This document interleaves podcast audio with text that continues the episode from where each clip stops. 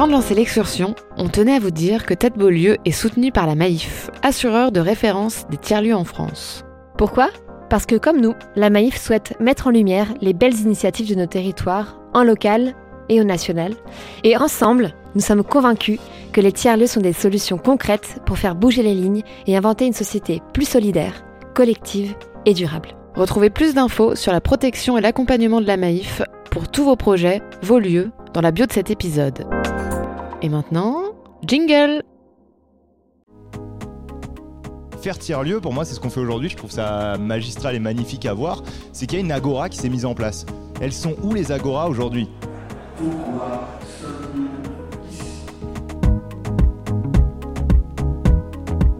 A bien progressé, on avance, on avait vraiment besoin de ces temps-là pour avancer. Et puis il y a un côté euh, très chouette aussi, très festif et, et c'est aussi très agréable. Je pense qu'on va tous repartir avec beaucoup plus d'énergie.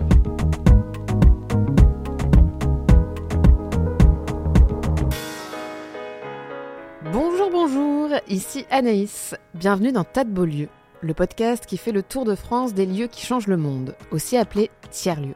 Heureuse de vous retrouver pour cet épisode un peu spécial si vous avez fait attention à la description. Salut, c'est Déborah. Et oui, pour la première fois, on lance un épisode hors série. À l'invitation de France Tiers-Lieux, on a participé il y a quelques semaines à la première rencontre nationale des tiers-lieux organisée à Metz fin octobre 2022. Et ça arrive clairement dans un moment structurant du mouvement en France. Ces lieux, on a commencé à en entendre parler après les années 2000 pour les plus initiés. Le premier décompte officiel annonçait 1800 tiers-lieux il y a 5 ans et on en compte aujourd'hui, accrochez-vous bien, plus de 3000 sur tout le territoire. Ah ouais, quand même Et donc, euh, rafraîchis-moi la mémoire, c'est quoi exactement la mission de France Tiers-Lieux? Pour la faire courte, France Tiers-Lieux, c'était d'abord une association de préfiguration, lancée en 2018 et financée par l'Agence nationale de la cohésion des territoires et le ministère du Travail, qui avait pour mission d'aider le mouvement à se structurer. Ok, je comprends mieux. Mais du coup, ils font plus ça aujourd'hui. Exactement, très cher. Depuis le 1er septembre 2022, France Tiers-Lieux est devenu un groupement d'intérêt public, un GIP, qui réunit six parties prenantes.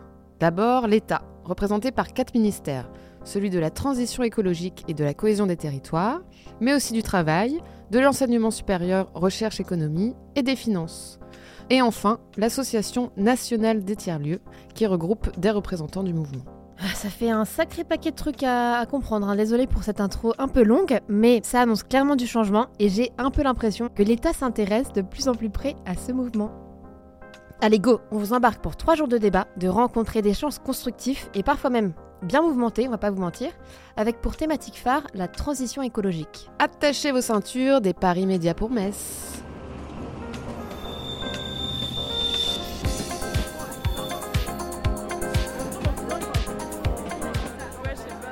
Bienvenue au pays de la quiche lorraine et du pâté lorrain. Allez, maintenant, direction Blida, le lieu qui accueillera l'événement. On a juste à traverser le centre-ville et la Moselle et on sera plongé direct dans le bain. Bon, en tout cas, moi je suis prête à défricher le terrain. Moi aussi. Allons poser quelques questions aux participants et participantes sur ce que leur évoque le mouvement des tiers-lieux. Créativité, imagination et puis euh, possible. Tout est possible. rencontre, euh, discussion et, et petite lumière. Ça fait trois mots. Petite lumière. Je m'appelle Régis Pio et je suis le directeur d'un tiers-lieu qui est basé en région parisienne, à Arcueil, qui s'appelle La Mine.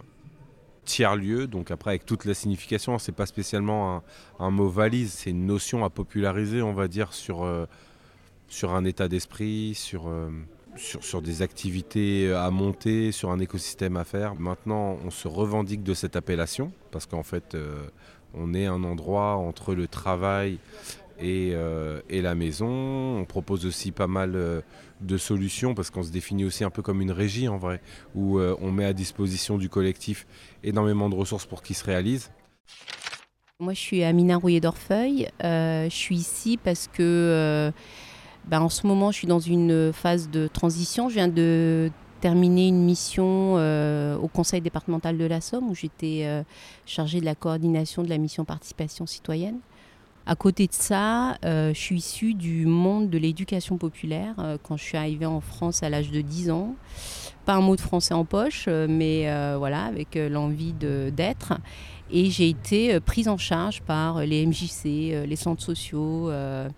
Euh, voilà, et j'ai appris à grandir avec ce qui m'entoure euh, et à comprendre où j'étais. Et moi, je suis, euh, je suis traversée, parce que j'ai traversé des frontières, traversée par les questions d'altérité, par comment on fait pour vivre ensemble tout en étant libre, grandi de tout ça. Et, à un moment donné, je, je trouvais que dans l'éducation populaire, les lieux où je, je suis allée, en tout cas où j'ai quand même donné 20 ans de ma vie, c'est soufflé en tout cas pour moi. Et, euh, et je me suis dit que les tiers-lieux sont peut-être ces espaces un peu qui vont euh, redonner euh, la dimension politique de transformation sociale. Pour moi, un, tiers-lieu, ça sera un, espace où on peut déjà élaborer une pensée collective tout en, en se construisant. Voilà, c'est un, espace vivant, voilà. Et il est vivant euh, par ceux qui sont là, mais pas que, par ceux qui ne sont pas là aussi et qui pourraient nourrir ce lieu. Pour moi, c'est un lieu de la connaissance. Vraiment, je pense que l'enjeu de la connaissance est fondamental et je pense que ça doit être aussi le lieu de la connaissance parce que c'est ça qui crée notre liberté.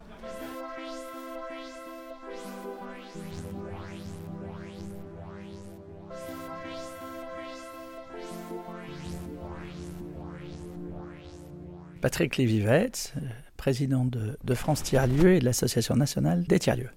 On était arrivé euh, à un moment où, au fond, tous les étages étaient construits, mais les acteurs ne s'étaient pas réunis. Euh, pour cause de Covid, ils n'avaient pas eu l'occasion d'échanger, de partager, et surtout de faire une forme de démonstration de force, pas tant à l'extérieur d'ailleurs que pour eux-mêmes, pour euh, montrer à quel point euh, c'était un mouvement qui était en, pleine dynamique, c'était un mouvement qui était porteur d'un certain nombre de solutions pour l'avenir, et c'était donc une rencontre euh, absolument essentielle pour passer à l'étape suivante, celle qui a définitivement institutionnalisé une politique publique au travers du groupement d'intérêt public et définitivement installé une association démocratique.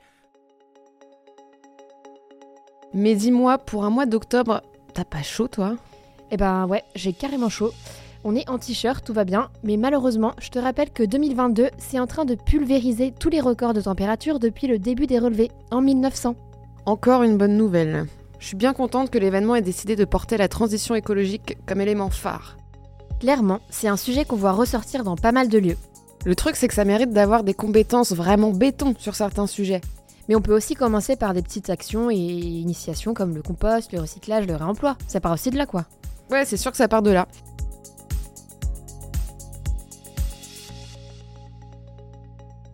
La démocratie alimentaire, bah, ça a forcément un rapport avec euh, le pouvoir, comment euh, il est euh, exercé, comment on le partage ou pas, et le pouvoir de, faire. Le pouvoir aussi de savoir et de transformer les choses. Donc toutes ces initiatives, elles se croisent de différentes manières ou elles croisent de différentes manières ou à différents moments la question de la participation, de la solidarité, de la justice sociale et aussi euh, le troisième euh, point euh, central, c'est la question de l'écologisation des systèmes alimentaires. Parce que je crois que dans le contexte actuel, l'émergence de cette notion, elle est très liée à la volonté, une certaine angoisse des gens de, de vouloir changer les systèmes alimentaires euh, pour euh, reconquérir un pouvoir d'agir face à des systèmes alimentaires, et des acteurs qu'on perçoit comme euh, euh, pas assez actifs ou voire euh, carrément euh, en pleine inertie euh, et surtout inéquitables et qui produisent de l'iniquité. Et donc dans la démocratie alimentaire, les citoyens ont le pouvoir de déterminer les politiques agri-alimentaires et les pratiques locales, régionales, nationales et globales. Et il y a un dernier point euh, qui est important pour moi aussi. Euh, Qu'est-ce qui te permet de réaliser la démocratie alimentaire? Bah, C'est euh, un partage équitable de la valeur, parce que c'est quand même fou que les agriculteurs, les maraîchers vivent avec moins qu'un salaire minimum. Donc voilà, comment on peut réaliser ça, permettre à des gens de mieux manger et que, eux se rémunèrent mieux? C'est quand même là le vrai enjeu aussi. Le centième singe, on est tiers-lieu nourricier en archipel. donc on est créé depuis 2015. nous, notre mission que l'on se fixe, c'est de, participer à la recréation d'une ceinture verte maraîchère et nourricière et collaborative tout autour de Toulouse. donc notre territoire de prédilection, c'est le périurbain. Euh, donc des territoires à très forte spéculation euh, foncière, immobilière, à extension euh, de centres commerciaux, bétonisation et, et lotissement, voilà, avec une perte effectivement à la fois des, des espaces communs en termes de, de, de bâtis, comment est-ce qu'on se regroupe, comment est-ce qu'on collabore, comment est-ce qu'on produit ensemble, comment est-ce qu'on travaille ensemble. Euh, comment est-ce que les citoyens aussi peuvent s'impliquer sur ces territoires, se réapproprier ces territoires, et bien sûr avec toute la dimension euh, réappropriation de l'agriculture, réintroduction d'une agriculture nourricière. Notre but, c'est de favoriser euh, la réinstallation, l'essaimage et, et, la sécurisation de, nouveaux producteurs, principalement des maraîchers. Euh, on a un fonctionnement du coup avec euh, des fermes euh, d'accueil qui accueillent des personnes qui testent leur activité du coup, comme le disait Noémie, avec un fonctionnement un petit peu différent. Hein. c'est que du coup le, fait d'être en archipel, c'est que on a un réseau d'agriculteurs et de communes accueillantes qui mettent et nous on met à disposition la terre, les moyens de production, tout le portage social, administratif, comptable et tout l'accompagnement. Euh, en vue de créer un grand filet de sécurité pour venir sécuriser ces trois premières années d'installation et de consolidation des personnes qui sont en reconversion professionnelle dans le domaine agricole. Il y a un double enjeu de réappropriation du, pouvoir dans un, endroit qui est hyper euh, sectorisé. Euh, c'est un fonctionnement à part, hein, le secteur agricole, un fonctionnement social, une caisse de retraite à part, un système juridique à part. Donc la question du pouvoir, elle va aussi avec la question de remettre au centre euh, ce secteur, au centre de la société, et donc toute la dimension euh, nourricière, hein, qui est quand même à la base de, notre pyramide euh, humaine. remettre ce secteur au centre et l'ensemble des couches de la société qui doivent venir en soutien de ce secteur-là. Comment est-ce que à la fois on, prend soin, donc bien sûr de, la terre et des écosystèmes et des humains en fait, à la fois que ça nourrit mais qui, qui produisent en fait.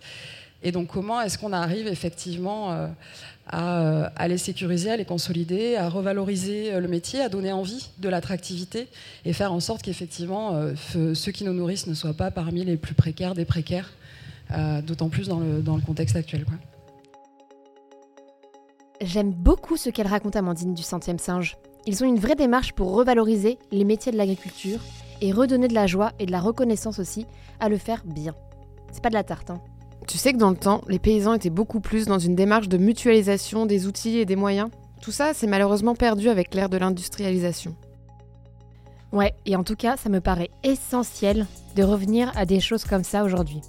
Quand tu vois aussi toute la solitude et la valeur sociale très précaire que peuvent rencontrer les agriculteurs et agricultrices, vraiment j'en ai la gorge serrée. Finalement, ces initiatives, elles croisent la question de la participation citoyenne, de la solidarité et de l'écologie au cœur des systèmes alimentaires. Exactement, et elle redonne du pouvoir d'agir aux paysans, mais aussi aux citoyens, dans leur mode de consommation, de responsabilité face à ça. Tiens, tiens, sur un autre sujet, il y a une table ronde sur la santé par ici. Je suis curieuse de savoir ce qui s'imagine autour de ça. C'est quelque chose dont on entend encore très peu parler dans le mouvement, je trouve. Bon, allez, allons voir tout ça. Marco Berardi, bonjour, je suis médecin généraliste et je fais partie donc euh, du projet de tiers-lieu La Générale euh, à Anglette euh, dans le Pays Basque et Kitri Casobiel. Euh, donc moi, je suis la coordinatrice euh, de ce tiers-lieu qui est en construction, euh, toujours à Anglette. La santé dans le milieu des tiers-lieux, c'est quelque chose de tout nouveau. Et donc, on était en lien avec France Tiers-Lieux et c'est eux qui nous ont proposé d'animer cette table ronde pour justement étudier qu'est-ce que fait la santé dans le milieu des tiers-lieux, est-ce que ça a un intérêt et, voilà, et comment, comment ça peut s'intégrer.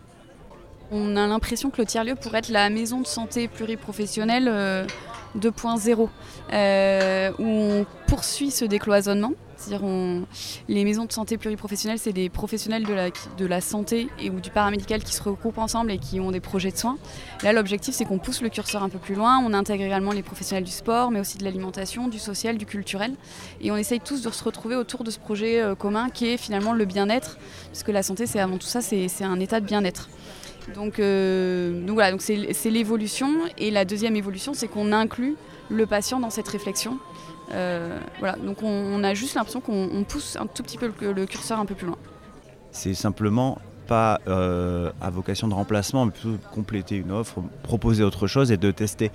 Mais on remarque que dans de plus en plus de patients se tournent vers des médecines, on va dire, entre guillemets, alternatives ou, sont curieux, s'ouvrent à d'autres déterminants. Je vais parler par exemple des kinésiologues, énergéticiens. Enfin, il y a, une, offre, on va dire, de médecine parallèle qui s'étoffe. Et là où les gens s'y retrouvent, c'est parce que souvent, c'est des consultations qui durent euh, une heure, où on a vraiment le temps de parler de soi, d'aborder euh, un peu intimement ou prendre le temps. Euh, et on est souvent écouté. Et, euh, et, on peut, euh, en fait, on se sent plus euh, compris, plus concerné. Et rien que ça, ça, aide les gens et ça soigne exactement. Et donc nous, on, s'est dit plutôt que de, critiquer ou de ce, genre de choses ou de s'y opposer ou quoi, c'est de s'en inspirer en disant, nous, on, peut aussi essayer au travers de la médecine traditionnelle, retrouver, retrouver cette complicité, cette cohésion qu'on peut avoir avec les patients et euh, essayer d'inverser les rôles aussi euh, et euh, réhumaniser les, les, les, parcours de soins et les rendre surtout inspirants et en essayant d'apporter, oui, c'est, tout bête, mais de l'humain dans le sens, bah, allez-y, on vous écoute et c'est, n'ayez pas peur de dire des bêtises, au contraire, quoi.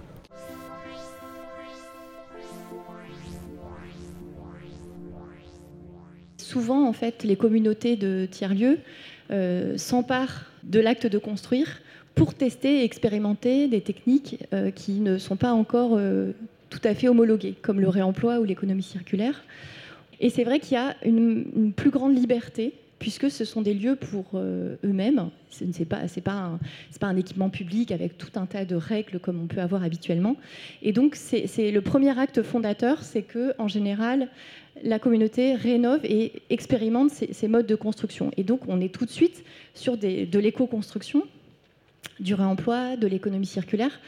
Euh, et, donc, ça permet de se rassurer en disant on peut faire, on sait faire, on peut faire. Ça, c'est le premier point. Ensuite, souvent, ce lieu sert de lieu vitrine, de lieu phare. Et donc, on parle de ce lieu, on parle de ces modes constructifs. Et à ce moment-là, ça commence à intéresser euh, un public beaucoup plus large que euh, la seule communauté euh, qui l'a rénovée ou qui l'a construite. Ce qu'on a pu observer, c'est que à ce moment-là, les lieux peuvent aussi être structurants pour les filières. Et c'était assez fort de voir que ça se vérifiait sur un certain nombre de, lieux. Donc on l'a vu au Hangar Zéro au Havre, euh, on, l'a vu à la matière aussi euh, à La Rochelle. On l'a vu à Sainte-Marthe euh, à Grasse. on, l'a vu au WIP à Colombelle. Et donc, souvent, il y a une ingénierie de projet qui se construit. Alors, soit plutôt en innovation sociale, par exemple à, Sainte-Marthe, mais quand on est au WIP ou en Gare Zéro, en fait, ça structure en fait, un savoir-faire qui ensuite peut être euh, proposé aux acteurs du territoire. Ça structure aussi la filière avec tout l'écosystème d'acteurs, c'est-à-dire qu'il y a des plateformes d'économie circulaire avec plein d'acteurs qui se construisent derrière ces projets. Donc c'est assez fort de voir la puissance en fait de, ces tiers-lieux. pour moi, c'était vraiment un des, axes forts de ce qu'on a pu observer.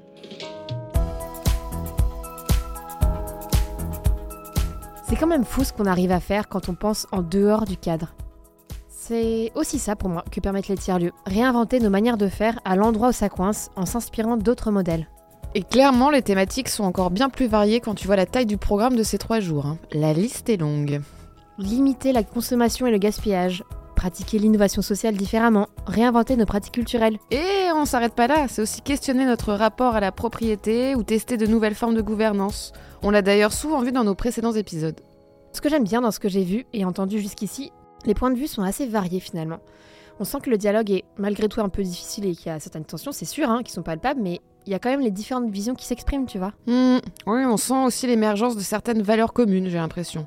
Tout n'est pas noir, tout n'est pas blanc. Bon, après, on n'est pas dans le monde de oui-oui non plus. C'est sûr, mais bon, l'important c'est de pouvoir communiquer et mettre les sujets sur la table.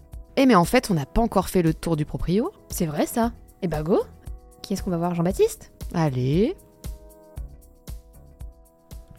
Donc je m'appelle Jean-Baptiste Chapler et je suis euh, donc président depuis un an.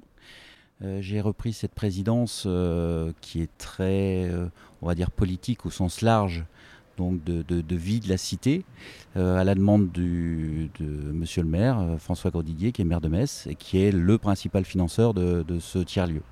Donc l'idée, c'était de pouvoir faire l'interface euh, avec euh, une équipe qui était déjà en place, et j'ai eu la chance d'avoir en place, parce que c'est des gens de, très haute qualité, euh, pouvoir faire cette interface entre les institutionnels et puis les résidents.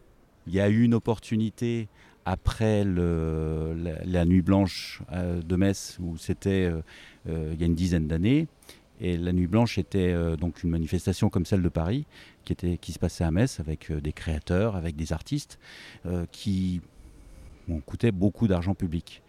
Et euh, le maire a voulu transformer en fait euh, cette manifestation et fixer un peu les choses. Donc euh, il y a eu l'opportunité à l'époque où les, anciens ateliers des bus de Metz venaient de, quitter puisqu'ils ont évolué vers un, autre, vers un autre lieu. Il y avait ce lieu qui était une friche industrielle qui était libre. Donc ils ont dit bah, investissez et puis euh, ça s'est un petit peu gentiment structuré. On a été, ils ont été chercher des financements, ils ont euh, réaménagé les locaux pour pouvoir euh, travailler et puis avoir différents incubateurs qui permettent à, développer une activité économique qui était intéressante pour le bassin. Alors, je suis Gauthier et je suis chargé de développement pour l'association qui gère et anime le tiers-lieu Blida, dans lequel on se trouve actuellement. Et Blida, c'est les anciens dépôts de bus euh, de la ville de Metz. C'est là où les bus étaient entretenus et réparés à l'époque. Euh, donc toute cette partie hangar assez énorme, euh, c'était l'endroit où il y avait la carrosserie, la mécanique, etc. Et le grand bâtiment qu'on a derrière nous avec la pierre de Jaumont, ce sont les anciens abattoirs de la ville. Là, on arrive un peu dans le centre névralgique quand même de Blida, c'est ce que nous on appelle la racine. On va y retrouver euh, ces espaces communs, mais aussi la cantine, qui est gérée par l'Amour Food, qui vous a fait à manger pendant, ces trois jours. Et ce qui est intéressant ici, c'est que le moindre truc que vous voyez ici, le moindre mobilier, la moindre décoration, tout a été fait par des résidents, fabriqué donc euh, vraiment en circuit très court parce que c'est dans le lieu. Et les choses qu'on a achetées, le mobilier, euh, la peinture et autres, ça a été décidé avec les résidents. Voilà. Donc c'est vraiment leur lieu à eux et c'est là que nous on organise toutes nos soirées, nos soirées résidents. Donc une animation en interne pour que tout le monde se rencontre. Et là on pénètre dans le meilleur endroit de Bida selon moi, mon endroit préféré, à savoir la Grande Serre. Et la Grande Serre c'est vraiment un grand hangar qui fait près de 2200 mètres carrés avec tous les ateliers de fabrication. C'est là où on va retrouver... Euh, justement ces artisans, ces artistes, ces designers, ces graphistes, ces collectifs, ces associations. Euh, et ils vont chacun avoir un petit espace de travail qui va entre 15 et 200 mètres carrés pour le plus grand. Et la petite particularité de Bidas, c'est qu'il n'y a pas de cloison, il n'y a pas de box ou ce genre de choses. Tout est ouvert et les gens euh, travaillent ensemble en fait et collaborent et du coup, nous, on adore ce, sentiment quand on rentre dans ce, hangar. Euh, c'est juste impressionnant, il y en a de partout. Alors, ça peut faire joyeux bordel, mais euh, c'est un bordel qui est quand même assez réfléchi. Et on passe devant une, cabane euh, où on peut retrouver en fait l'association d'éducation à l'image, les courtisans, qui interviennent dans le milieu scolaire ou dans les quartiers ou pendant des événements pour expliquer les métiers de l'audiovisuel.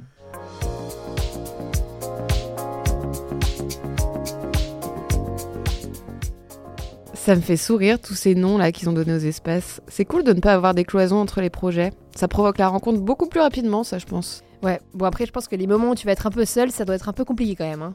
On repassera pour l'intimité. Par contre, tu sais que le lieu n'est pas ouvert au grand public? Ah bon? Pour des raisons de sécurité, je crois. Bah, pour moi pourtant ça fait quand même assez partie de l'identité des tiers-lieux, l'accueil inconditionnel, non? J'ai envie de dire que tu touches à un point quand même bien sensible là. Autrement dit, qu'est-ce qui fait qu'on peut se dire tiers-lieu ou non? C'est toute la question de cet événement. D'ailleurs, le nom c'est faire tiers-lieu l'événement. C'est pas pour rien. On est plus sur une manière de faire et de pratiquer que sur les quatre murs d'un lieu en tant que tel. En tout cas, on entend tout ici. Il y a beaucoup d'avis divergents. D'ailleurs, Johan Durio, l'un des cofondateurs du Movilab, le wiki des tiers-lieux, parlait tout à l'heure de configuration sociale et non de lieu. Moi, je trouve ça, cette notion intéressante. Écoute, c'est une parfaite transition sur notre prochain sujet à creuser, autrement dit, comment ces dynamiques réinventent nos vies dans les territoires urbains, ruraux et périurbains aussi.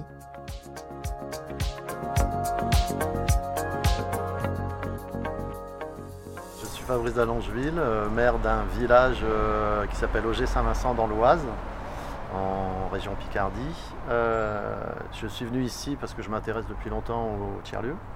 Et dans notre village, on en a créé un, le tiers-lieu du Café Citoyen, il y a un an et demi maintenant. Et je viens regarder, échanger, puis réfléchir avec d'autres personnes. Je disais tout à l'heure dans l'atelier, c'est le symptôme d'un dérèglement euh, profonde euh, de l'économie ou du, vivre aujourd'hui, c'est-à-dire euh, la surconsommation, une économie néolibérale qui, prône la mondialisation et la métropolisation. donc la perte de sens, il y a un moment donné, les gens se rendent compte que ben, c'est pas ça la vie. Quoi. Donc puisque c'est pas ça, on va commencer à s'organiser par le bas.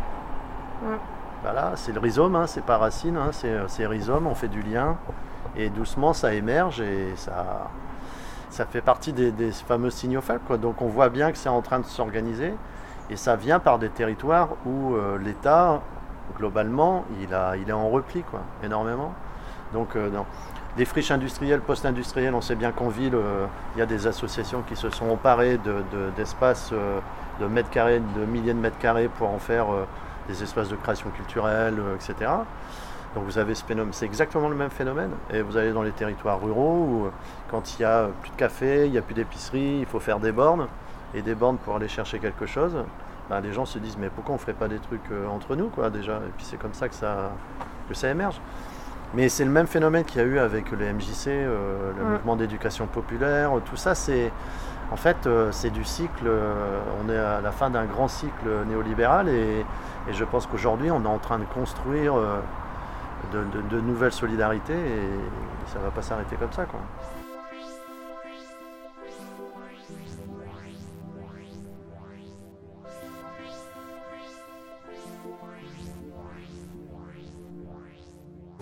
En fait, dans cette coproduction d'action publique, on associe à tous les niveaux, en fait, euh, ces lieux de transformation euh, à ce qui se passe dans la ville. Et là-dessus, la ville, elle peut être vraiment facilitatrice.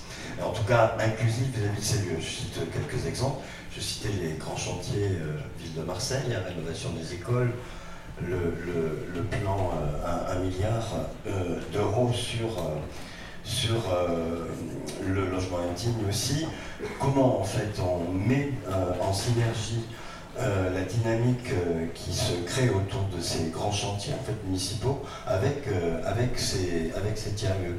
Mais c'est comment on, on, les fait contribuer aussi, on travaille ensemble sur la candidature, par exemple, à, aux 100 villes décarbonées. C'est-à-dire comment on va insérer en fait l'ensemble de cet écosystème dans une dynamique plus large qui sont bah, les, projets impulsés par, par la ville.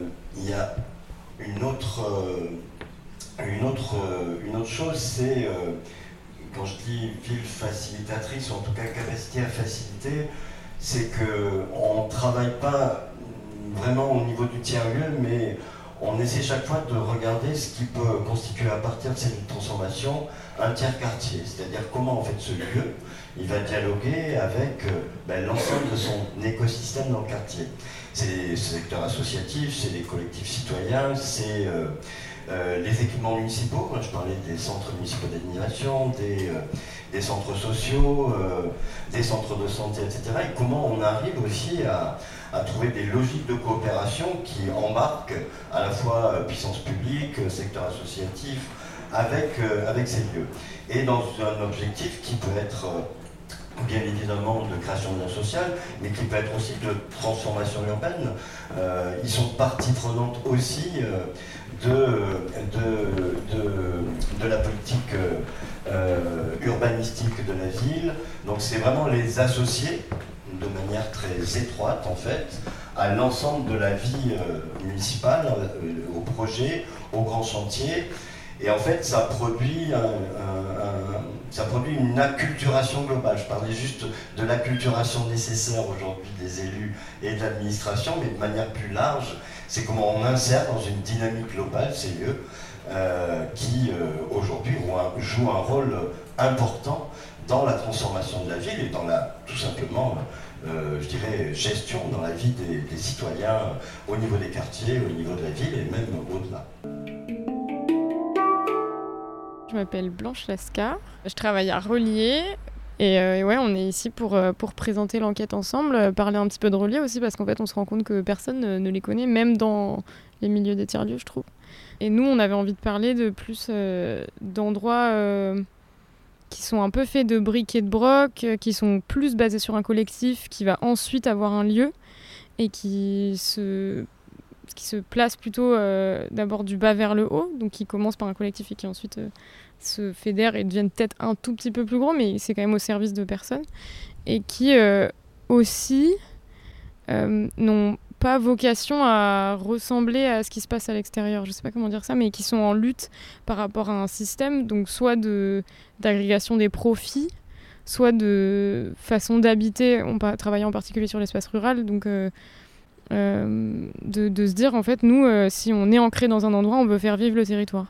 Et on veut faire vivre le territoire à notre façon et donc ça doit se faire euh, sans recherche de profit, ça doit se faire au service des habitants, ça doit se faire euh, en se posant des questions sur les transitions, en se posant des questions sur les rapports sociaux. Et je trouve que c'est un travail euh, dans certains tiers-lieux qui se revendiquent de cette mouvance et qui disent qu'ils font tiers-lieux, qui est parfois pas vraiment poussé énormément et qui se concentre plus sur, euh, disons, une nouvelle façon de faire de l'économie, qui, euh, qui est compréhensible aussi parce qu'il y a beaucoup de gens qui sont un peu épuisés par euh, les modes de production qu'on a en ce moment, mais c'est pas forcément une remise en, question profonde. Et nous, on voulait travailler sur des lieux qui font de la remise en question profonde et donc qui font du non lucratif.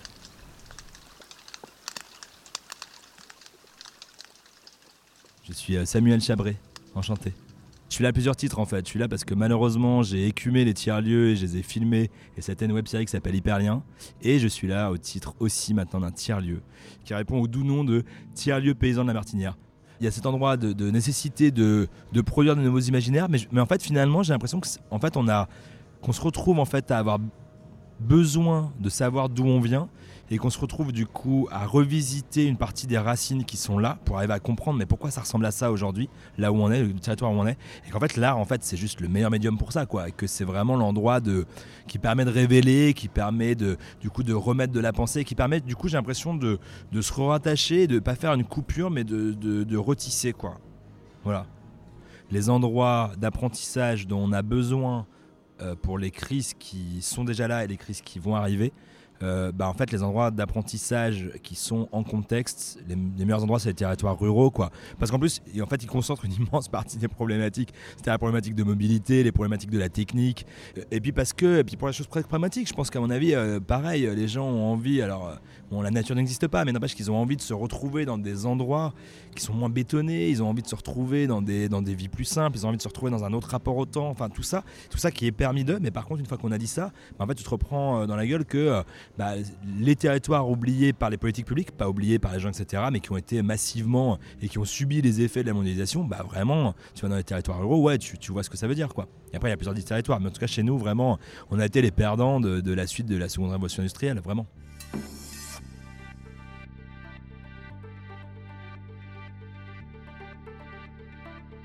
C'est quand même super intéressant de voir à quel point l'évolution des tiers-lieux est liée aux territoires ruraux ces dernières années. D'ailleurs, si tu regardes les rapports, en 2021, presque 51% de ces lieux voyaient le jour hors des métropoles. Faut se poser la question de pourquoi.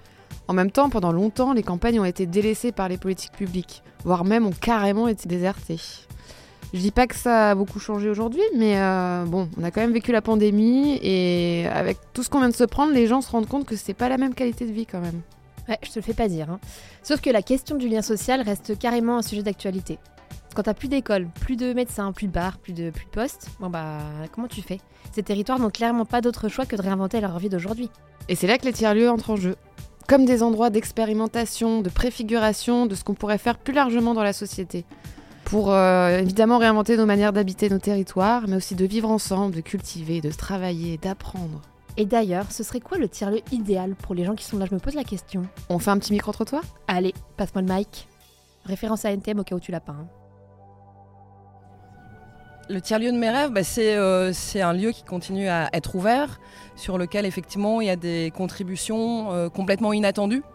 où justement où, tous les jours ou régulièrement il y a des surprises, des choses, des choses chouettes, des choses aussi moins chouettes et sur lesquelles du coup on va apprendre collectivement comment c'est arrivé. Enfin voilà un, un tiers-lieu où il y a de, de l'inattendu.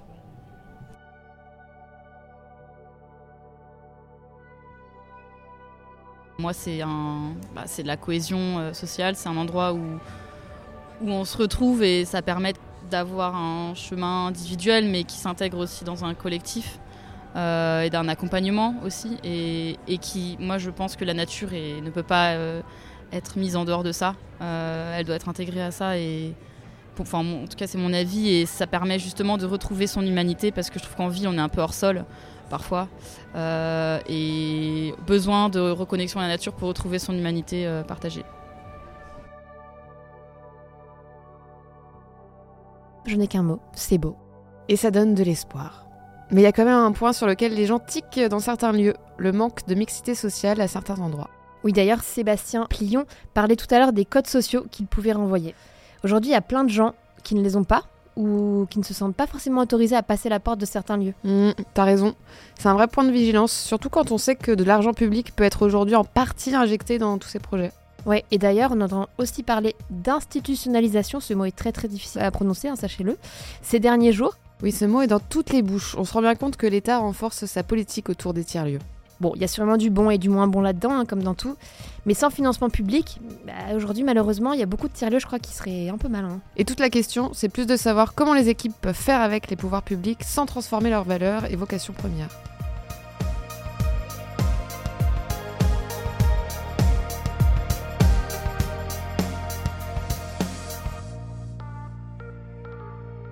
Alors, je m'appelle euh, Johan, Johan Durio. J'arrive de, entre Lyon et Saint-Étienne donc dans la Loire. Euh, je suis présent à Blida pour euh, la co-animation finalement de cet événement, puisque c'est un événement qui est animé par les réseaux. Et donc je m'occupais principalement de la conciergerie et de l'espace documentation pour avoir porté Movilab, qui est le wiki des tiers-lieux depuis pas mal d'années. Les tiers-lieux, ils ont eu la phase euh, fin, des, fin 2008, début 2010, où on a découvert le concept. Donc là, c'est un peu le côté crapaud fou du tiers-lieu. On ne sait pas encore comment ça va s'appeler, mais on fait des trucs cool. Euh, arrive 2010-2015 où là on va essayer de trouver des définitions, pas une mais des définitions. Et puis on sait tous qu'à partir de 2017-2018, ça devient de plus en plus clair, d'où une politique publique, France Tiers-Lieu, qui va émerger en 2018. Donc euh, le temps que tout ce processus se fasse, c'est bien, mais c'est surtout pourquoi on fait tiers-lieu et à quoi pourquoi faire. Et donc moi je viens avec ce parti pris de dire... Euh, voilà, il y a ceux qui sont là pour évangéliser, ceux qui sont là pour découvrir, et puis bah, maintenant, il faut que tout le monde les utilise, et, et c'est ce que j'ai découvert ici avec les réseaux régionaux des tiers-lieux.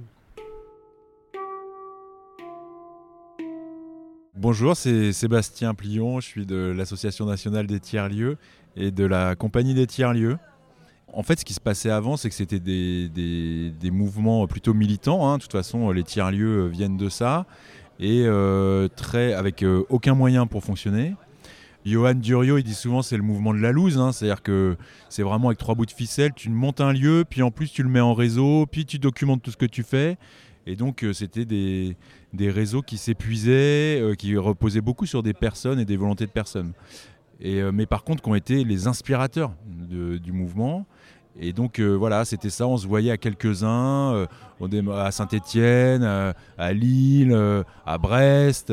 Il y avait la communauté Wisher aussi qui rassemblait un peu les gens et on se reconnaissait un peu dans ces valeurs-là. Et c'était ça au début.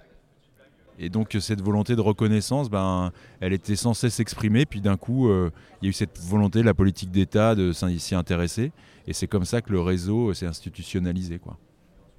Il faut aujourd'hui euh, coproduire et, et, de façon différente.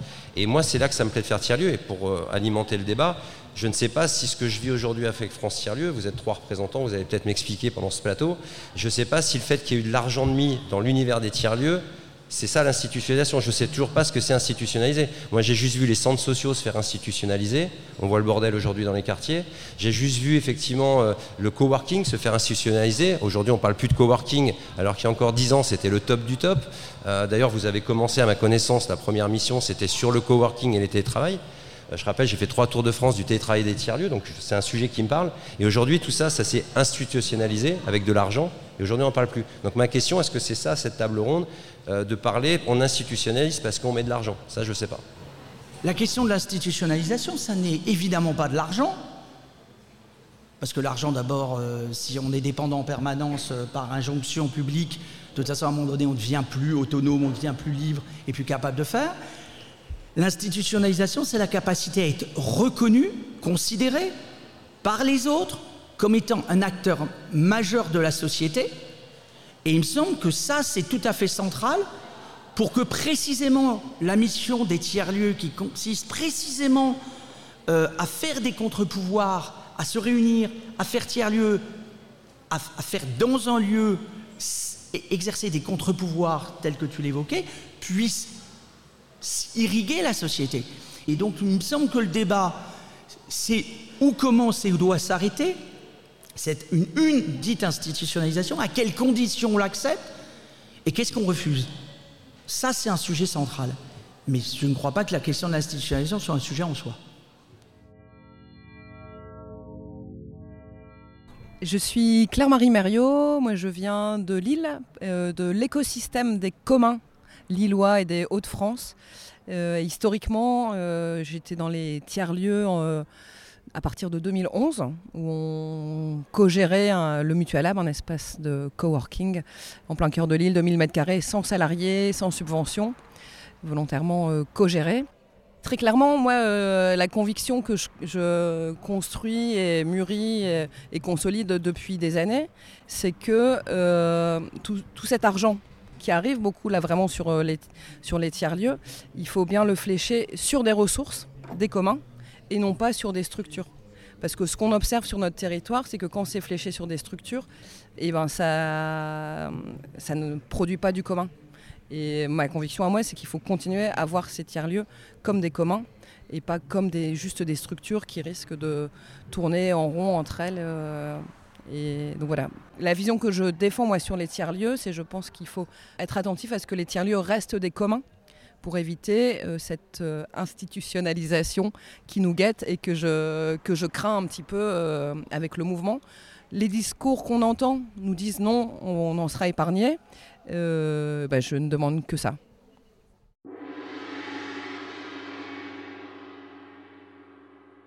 Ce qui m'a plu, c'est la, concentration et, l'attention euh, des participants sur le questionnement euh, du, euh, du, sens et du rôle d'un tiers-lieu, notamment entre l'action publique et les services publics. Donc on sent bien qu'avec cette attention-là, il y a une forme de tension chez les participants qui s'interrogent, ce qui est assez logique.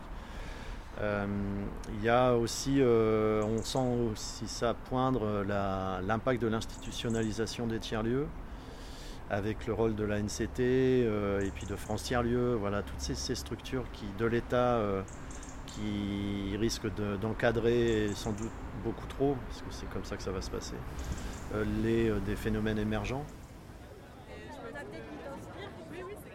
Mmh, en fait, je comprends mieux là pourquoi certains voient cette mouvance de l'État comme quelque chose de un peu enfermant à certains endroits. Ouais, mais en même temps, ça montre aussi que la puissance publique se saisit de ce qui se passe dans les tiers-lieux aujourd'hui. Est-ce que tu crois que ces lieux peuvent réellement réinterroger les politiques publiques? Ah, ça, seul l'avenir nous le dira.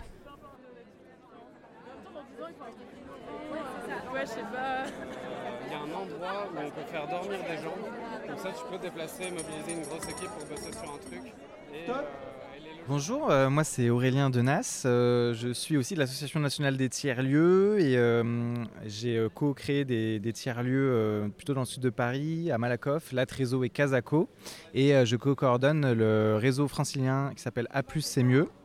Comme on dit souvent, un, un, grand événement comme ça, ça, ça permet de préparer, on va dire, l'année qui vient. Donc en gros, trois jours de jus de cerveau pour une année de travail. Et après, il y aura à travailler pendant un an. Moi, ce qui me rassure, c'est quand je vois plein de gens de l'éducation populaire, quand je vois plein de gens euh, d'autres secteurs euh, de l'économie sociale et solidaire qui disent euh, ce n'est pas que ce que j'ai vu à la télé ou autre, c'est il y a du fond profond sur les communs dans les tiers-lieux. Et moi, je me réfère à ce truc-là. Et donc, j'ai envie de me connecter à ce mouvement. Parce que certes, il y a du financement et une politique publique qui s'active, mais il y a aussi quelque chose d'intéressant que je n'avais peut-être pas avec les Duc Pop, peut-être l'hybridation des ressources, euh, euh, voilà, de penser de façon beaucoup plus co-construite. Euh, et dans l'économie sociale et solidaire, une pensée peut-être d'un lien avec les usagers, d'une place des travailleurs que peut-être l'économie sociale et solidaire n'a pas su ces dernières années bien valoriser. Moi, je suis pour l'institutionnalisation en fait d'un mouvement parce que encore une fois, le mouvement des tiers-lieux, en fait, il, essaye de, remettre au goût du jour euh, ce qu'est le bien commun. Et donc, euh, moi, c'est mon parti pris. Le bien commun, ça, il n'y a que le service public en vrai qui peut le gérer sur la longueur. Ça, c'est quelque chose que c'est une conviction euh, profonde que j'ai. Et donc, du coup, que l'institution reprenne donc ce mouvement, c'est déjà une bonne chose dans le but après par la suite que les acteurs trouvent des nouveaux mécanismes pour que euh, le service public soit vraiment dans l'intérêt général et qu'il ne soit pas simplement pour répondre à des intérêts privés de puissants pour garder leur poste. Je pense que l'enjeu il est, il est là, que les lieux comme les tiers-lieux ils permettent de, de pouvoir euh, créer des agoras euh, citoyennes et donc, euh, que ça soit financé par le service public, c'est la moindre des choses en vrai. Parce que, euh, voilà, c'est la redistribution euh, nationale déjà, auquel nous on contribue. Et, et, que de travailler sur la participation citoyenne, c'est vraiment une, on va dire une, une mission de service public.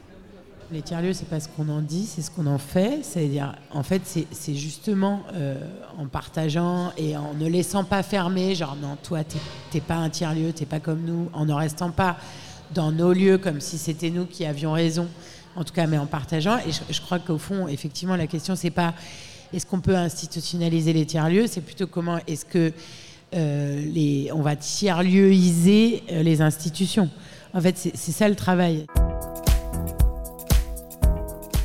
Le sujet de la durée de vie de ces lieux est souvent posé quand même.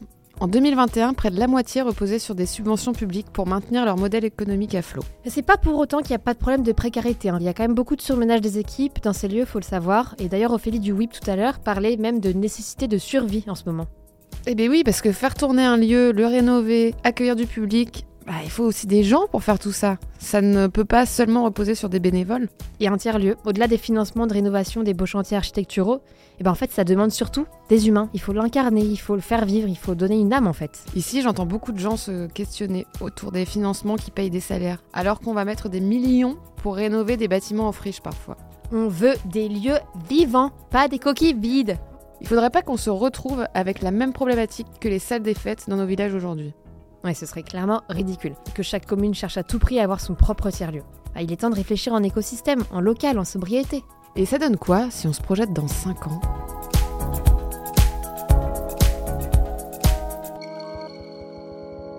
Alors pour moi, dans un tiers-lieu, dans 5 ans, on y mange, on y mange ensemble. Et donc on va produire des légumes ensemble et on va les manger ensemble. Pourquoi? Parce que ça nous réunit en fait. On le voit ici on est là autour de, café, autour de bière, autour de la bouffe. Et donc, en fait, c'est quand même un élément fondateur de nos lieux. Donc, ne l'oublions pas, on va manger du bon, on va manger du local, on va manger du fait par nous et on va apprendre aux gens qui ne savent pas faire à faire. Et la deuxième chose, ce sera aussi des lieux où on va accompagner finalement, alors nous, hein, on aura fait un travail sur nous-mêmes, mais ce sera des lieux de transition intérieure. Je pense qu'une des choses qu'on doit conserver dans 5 ans, c'est l'humilité qui nous a permis d'arriver là où on en est aujourd'hui. L'humilité qui est de dire que dans les tiers-lieux, nous sommes des facilitateurs et pas des experts, et qu'il ne faut pas qu'on se trompe, qu'il ne faut pas qu'on pense qu'on devient des experts, qu'on porte une voix plus légitime que les autres, qu'il faut qu'on se souvienne qu'on est au milieu d'un monde et d'une société qui est traversée d'expertises diverses et variées, qu'on continue de les intégrer, de dire qu'on ne sait pas et que ce qu'on sait faire, c'est poser des questions, les ouvrir, les partager avec d'autres, construire avec d'autres, et que ça, c'est hyper important, il faut qu'on le garde. Merci.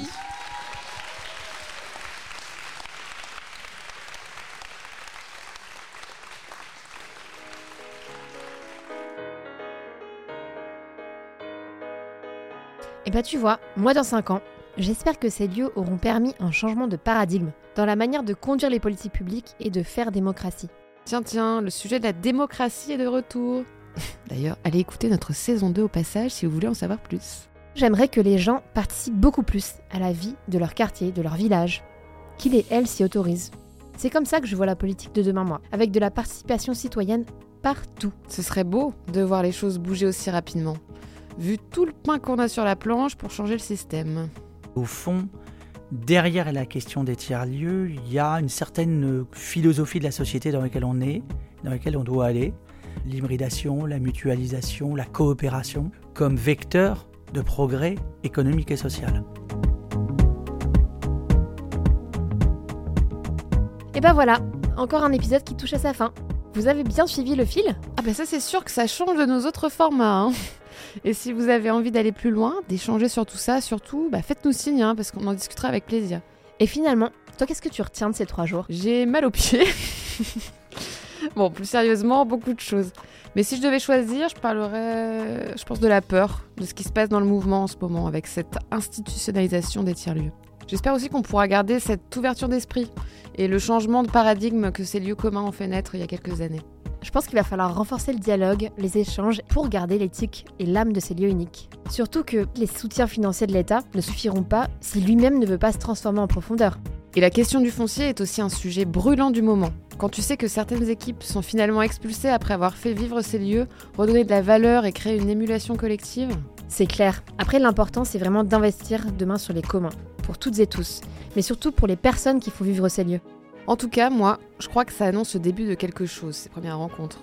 Je ne sais pas vraiment dire quoi, mais, euh, mais comme ça, c'est dit. Ce qui est sûr, c'est qu'après trois ans de Covid, bah là on voit, les gens ils sont tous avec le smile, etc. Ils sont hyper contents de se retrouver, d'échanger, de se questionner ensemble sur leurs pratiques et leurs problématiques. Rien ne remplace quand même la vraie rencontre. C'est finalement ça l'essence des tiers-lieux. Et d'ailleurs, on en a peu parlé, mais le mot tiers-lieu lui-même fait pas mal débat aujourd'hui dans le mouvement. L'important pour la suite, c'est de savoir ce qui fait tiers-lieu, et non ce qui est tiers-lieu. Et ces lieux montrent un nouveau chemin, servent déjà de modèle sur certains sujets de transformation profonde. L'idée c'est de faire grandir cette influence partout où l'on peut. Tout en redonnant un maximum de pouvoir d'agir à toutes et tous. J'aurais pas dit mieux ma chère. Allez, et ben rendez-vous dans quelques années, hein, j'ai envie de dire. Avec plaisir. Allez, salut la compagnie. Salut